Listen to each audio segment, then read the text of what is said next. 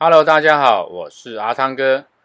欢迎收听今天阿汤哥连锁店经营狂想曲。阿汤哥今天要跟大家分享的主题是关于，如果我们没有做过年度计划的话，该如何开始？那我想在很多的这个连锁店，呃，它到一定的规模的时候呢，啊，它所要做的这个年度计划跟以往只有啊少数几家店的时候。不太一样，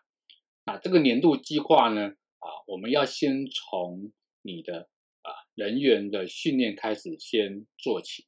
那么在整个这个会议训练里面呢，你要告知你的人员，在你整个未来一年的这个啊计划里面，你公司的策略方向跟啊相关要执行达到的这些目标有哪一些？根据这些目标，你期望的做法是怎样？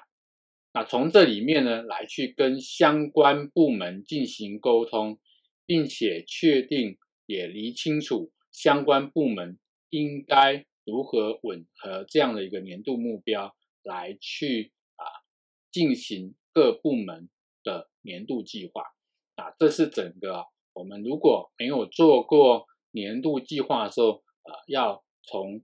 这样的一个啊会议训练里面开始，来去把你整个年度计划来去啊理清你的方向跟目标。